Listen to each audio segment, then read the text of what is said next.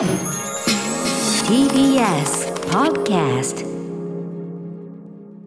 はいということで金曜日山本さんよろしくお願いします。お願いします。えー、70周年記念企画ね TBS ラジオね皆さんお疲れ様でございました、えーこちらもその70周年記念企画に、えー、劣らぬ国民的この特別企画をお送りしますライムスター歌丸のシネマランキング2021いきなりですがリスナー部門トップ10の発表いきましょう山本アナウンサー順位発表お願いしますはい。投票総数550票の中から決まったシネマランキング2021リスナー部門。参りましょう。第10位、ラストナイト・イン・ソーホー。お第9位、ジャンクヘッド。お第8位、最後の決闘裁判。はい第7位、ファーザー。第6位、あの子は貴族。第5位、街の上で。第4位、花束みたいな恋をした。第3位、プロミシング・ヤング・ウーマン。第2位、アメリカン・ユートピア。あそして、シネマランキング2021、リスナー部門、第1位は、ザ・スーサイド・スクワッド。極悪党集結。なるほど。ということで、えーこのね、えー一個一個の皆さんの感想は後ほど紹介します、えー今夜は今年最後の映画祭り始めていきましょう。アフターシックスジャンクション After Six Junction. 12月24日金曜日クリスマスイブでございます。時刻は6時2分。ラジオドッキの方もラジコドッキの方もこんばんは。そしてメリークリスマス。TBS ラジオキーステーションにお送りしているカルチャーキュレーションプログラムアフターシックスジャンクション略してアトロク。パーソナリティの私ラップグループライムスター歌丸です。そして、えー今夜ね、えー金曜パートナーは？はい、TBS アナウンサーの山本貴明です。はい、あのいろんなメリークリスマスとかね、あの70周年記念がとか言いましたけどね、正直ね、もうそんなことはどうでもいいぐらい気もそぞろですね。はい。はい、あの、このこの時間がね、あんまりね、あのね、あの枠がないんで、ええ。あの大急ぎで、えーこのリスナー部門、えートップ10のですね、えー結果の皆さん感想をですね、ご紹介していきたいと思います。まず第10位、ラストナイト・イン・ソーホー、はい、エドガー・ライト作品、私もね、先週、うん？先週？先週。評したばっかりですね。素晴らしい作品でした。えー、っとねラジオネームえーこっちにしようか、えーあメールでいただきました、えー序盤から物語に引き込まれていくテンポ感。ポップでありながら後半からしっかりスリラー展開となるお得感。何より主演であるトーマシン・マッケンジーアニャ・テイラー・ジョイ2人の魅力が溢れていました。ジェンダーギャップの批判性をテーマにする映画は昨今の時流ではありますがエドガー・ライト流のセンシティブさで説教臭くないセンスが素晴らしかったということでございます。いやーラストナイト演奏法私も大好きな作品でございます。エドガー・ライト最高傑作また更新といったところじゃないでしょうか。詳しくは私の表をね、えー聞いていただけるともしくはあの公式書き起こし読んでいただけるとありがたいあたりでございます。続いて第9位ジャンクヘッド。そうだよね来ましたねだよねジャンクヘッド。はいもちろんねえっと日本の本当に堀さんという方一人で作り上げた長編、えーストップモーションアニメもうちょっとどうかしてるぞという作られ方をした作品でございます、えーマーサの前の弁当屋さん。今年は全く迷いませんでした、私のベスト作品はジャンクヘッドです。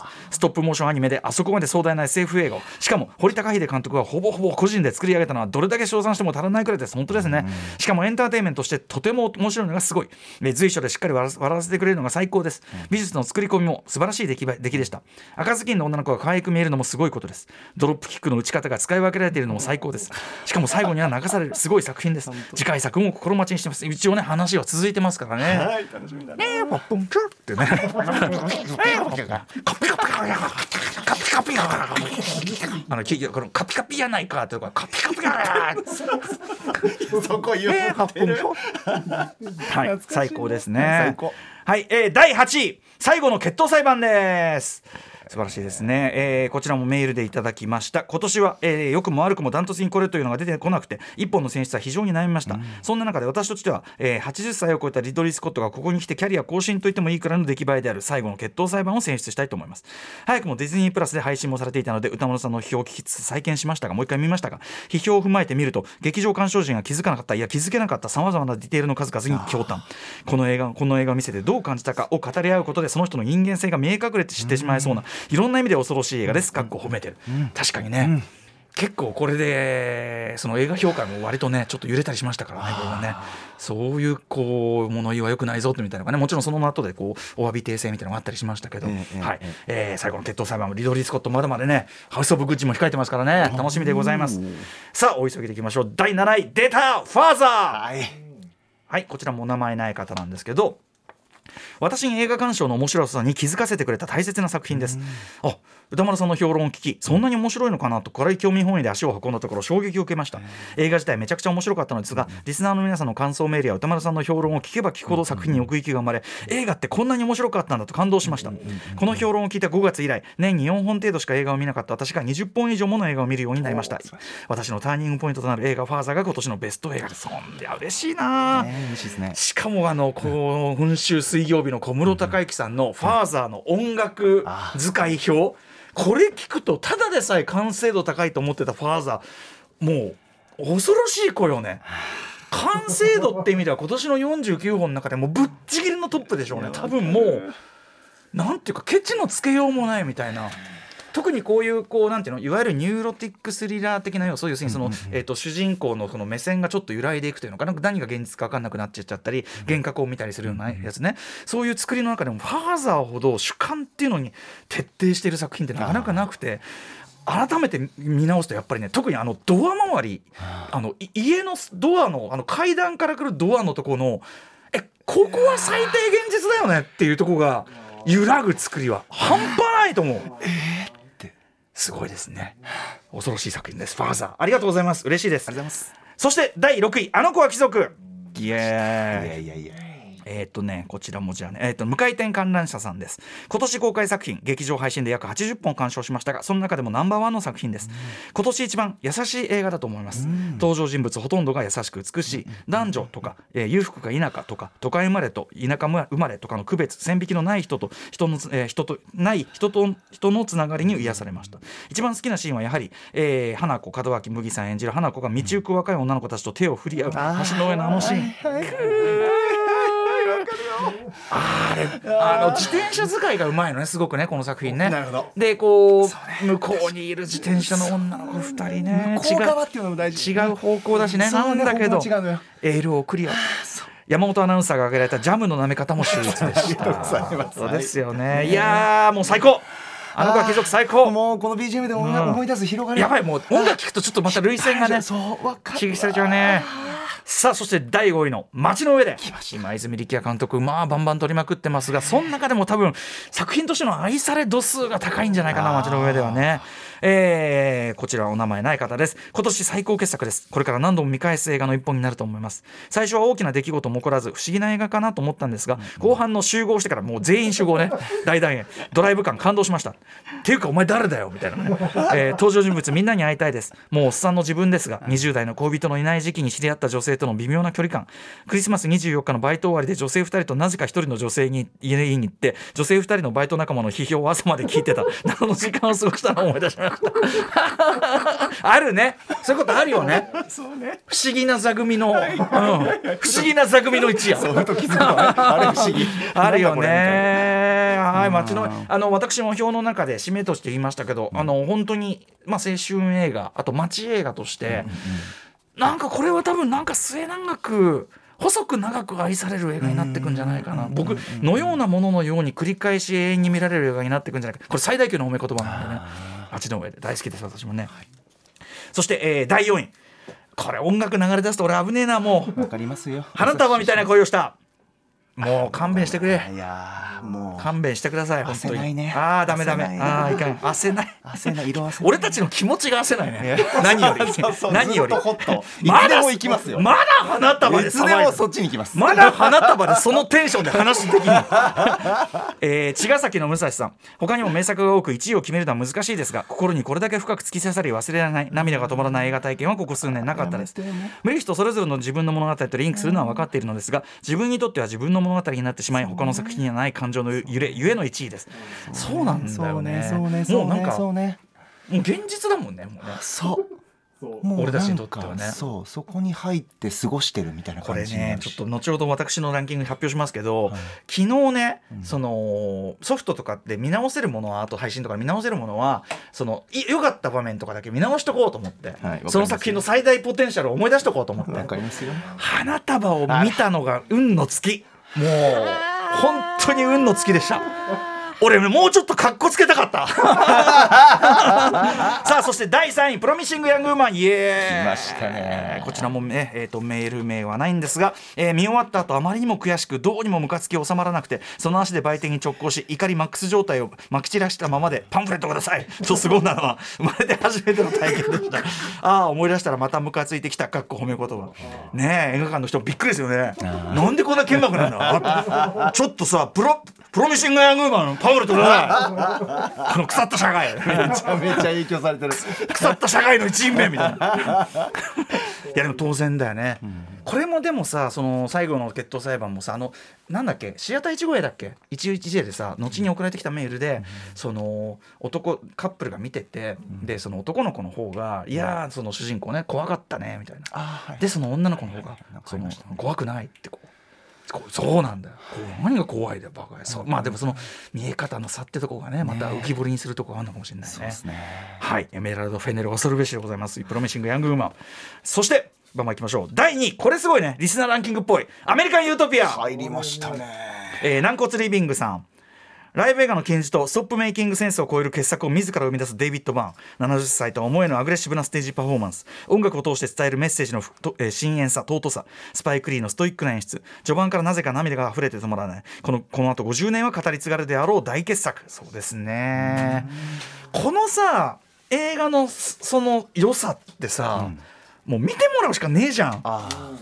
なんかさちょっとさ予告だけ見ても多分ピンとこない人も多いと思うしだって舞台でしょみたいな、違うのよ舞台ただ撮ってたけど違うんだよな違いましたね。なので劇場で見てねよかったなそうなの。これはあのあのアメリカではね配信でしか公開されてませんから、あの日本では劇場でしかもやね。あのシネクイントでまだあのストップメイキングセンスとね、これの2本立てでバックホーム上映なんかこの間もやって。る、これも繰り返しってやつじゃないの？あ。うん。そうねいやー素晴らしかったです。ありがとうございます。これがでも2位に来るあたりすごくリスナーランキングっぽいですよね。なるほど。はい。そしてえー、栄えるリスナーランキング第1位はこちらでした。ザ・スーサイドスクワット極悪党集結。イエーイ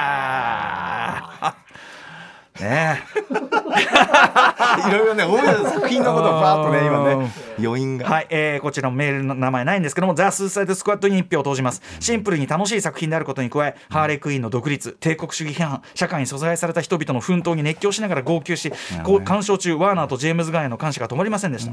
アメコミ映画、子供向け、大人向け映画という区分ではなく、万事、えー万事共通する人間の良心的な価値観をストレートに映し、血の出ないアクションに代表される欺瞞に満ち溢れた大作映画のカウンターパンチとしても抜け目のない稀有な作品だと思います。確かにさ、その暴力は確かに振るわれてるのに、その暴力を暴力と見せないっていうのが一つファミリー向けの一つ仕様になってるじゃない？でこれの映画はもうぐっちょぐちょドロドロ。それがまあある種悪趣味的に発露もしてるけど、ねえ。そこ要するに彼らの悪党性みたいなものから逃げてないもんねね。そうちゃんとねそこはね抑えてくれてるのが途中のあのあのさ面白殺し合戦あんじゃん。あれはさダメじゃね？あいつらダメじゃね？マジで。そうそうそう。あのそれ入れてくれてるのがいいんだよなまた。でもやっぱそのね当時のメールにもありましたけどその作品内モラルがすごいちゃんとしてんですよね、あの要するにちっちゃい生き物に意地悪するようなやつはああなる、で、まあ、怖がってたりしたけど最後ね、そのちっちゃい動物これをどうするかってところですよね。あとやっぱりそのもう私はもう頭の中にねもうブルーハーツリンダリンダが流れたというあのクライマックス、はい。ドブネズミみたいに美しくありたいというその精神を体現するかのようなあのクライマックス。ねえ。最高ですよあとクやっぱオープオープニングだよね。あーやられる。もうあそこでいろいろいろんな。ひどいよね。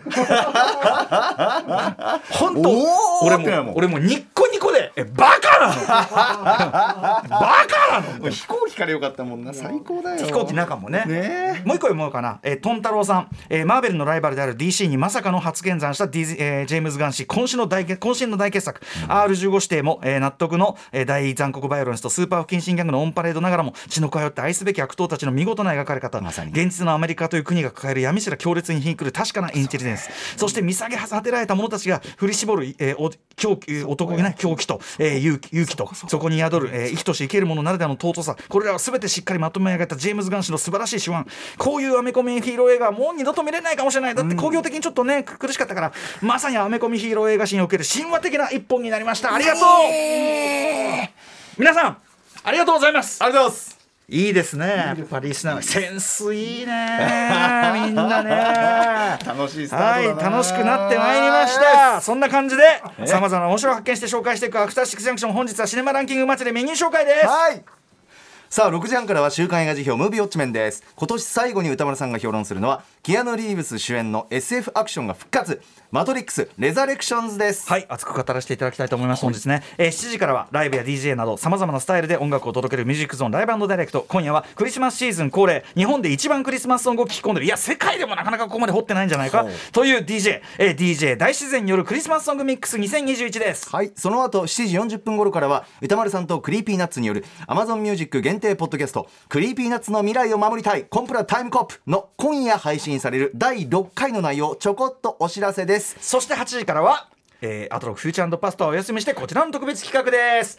ライムスター歌丸のシネマランキング2021よいしょーはい劇場で公開されている最新映画をガチャでね当ててランダムに当てて評論する週刊映画辞表ムービーウォッチメン、えーまあ、シネマハスラー時代から数えれば随分やっておりますが、えー今夜評論するマトリックス・レザレクションズ含めえー私歌丸が今年評論したえー全49本の映画の中からトップ10を発表します、えーさらにランキングとは別に私歌丸が独断と偏見で選ぶピンポイントで映画を称える部門賞。今年部門賞ですね。ちょっと時間の枠がある分ですね、はい。えー昨年が13個ぐらいだったんですけど、はえっと、一応20うんこ用意しましたんで。あーえー楽しみだな。あのしかもあの部門が毎年変わるんですね、つまりそのあの本当に俺の胸三寸。ね。そう部門が毎年おお結構歌丸のしばらく知らねえよこんなも。んどうどうどうどう。どうどうどう。どうどうどう。はいはいはいさあそしてまたゲストの方々のシネマランキングを伺う放課後ポッドキャスト。放送後に収録して配信します。ラインナップは伊賀にことスタイリストの伊賀大輔さん細胞こと批評家の北村浅井さん。やったー細胞さん。人気覆面ブロガーの三角締めさん。三角締めさんありがとう。放送作家の高橋洋二さん。和田誠さんにえね表紙をね作ってもらった人ですよやっぱりね。さすがですよ、うん。そして私山本隆明でこのメンバーが入れ替わり立ち替わり今年のベスト映画発表していあきます。とプラスあのスタッフたちですね。あそうですね。幼いさんがまたもう日本映画見まくってますからね。はい。はい、だいぶ取り逃ししたやつとかもね。ええ。はい、今年は一体何時に終わるのか ごたっぷりお送りします。す。さて番組では皆さんからメッセージいつでもお待ちしております。歌丸アットマーク tbs.co.jp までお送りくださいまた番組では各種 SNS も稼働中 TwitterLINE、Instagram フォローお願いします After Six Junction.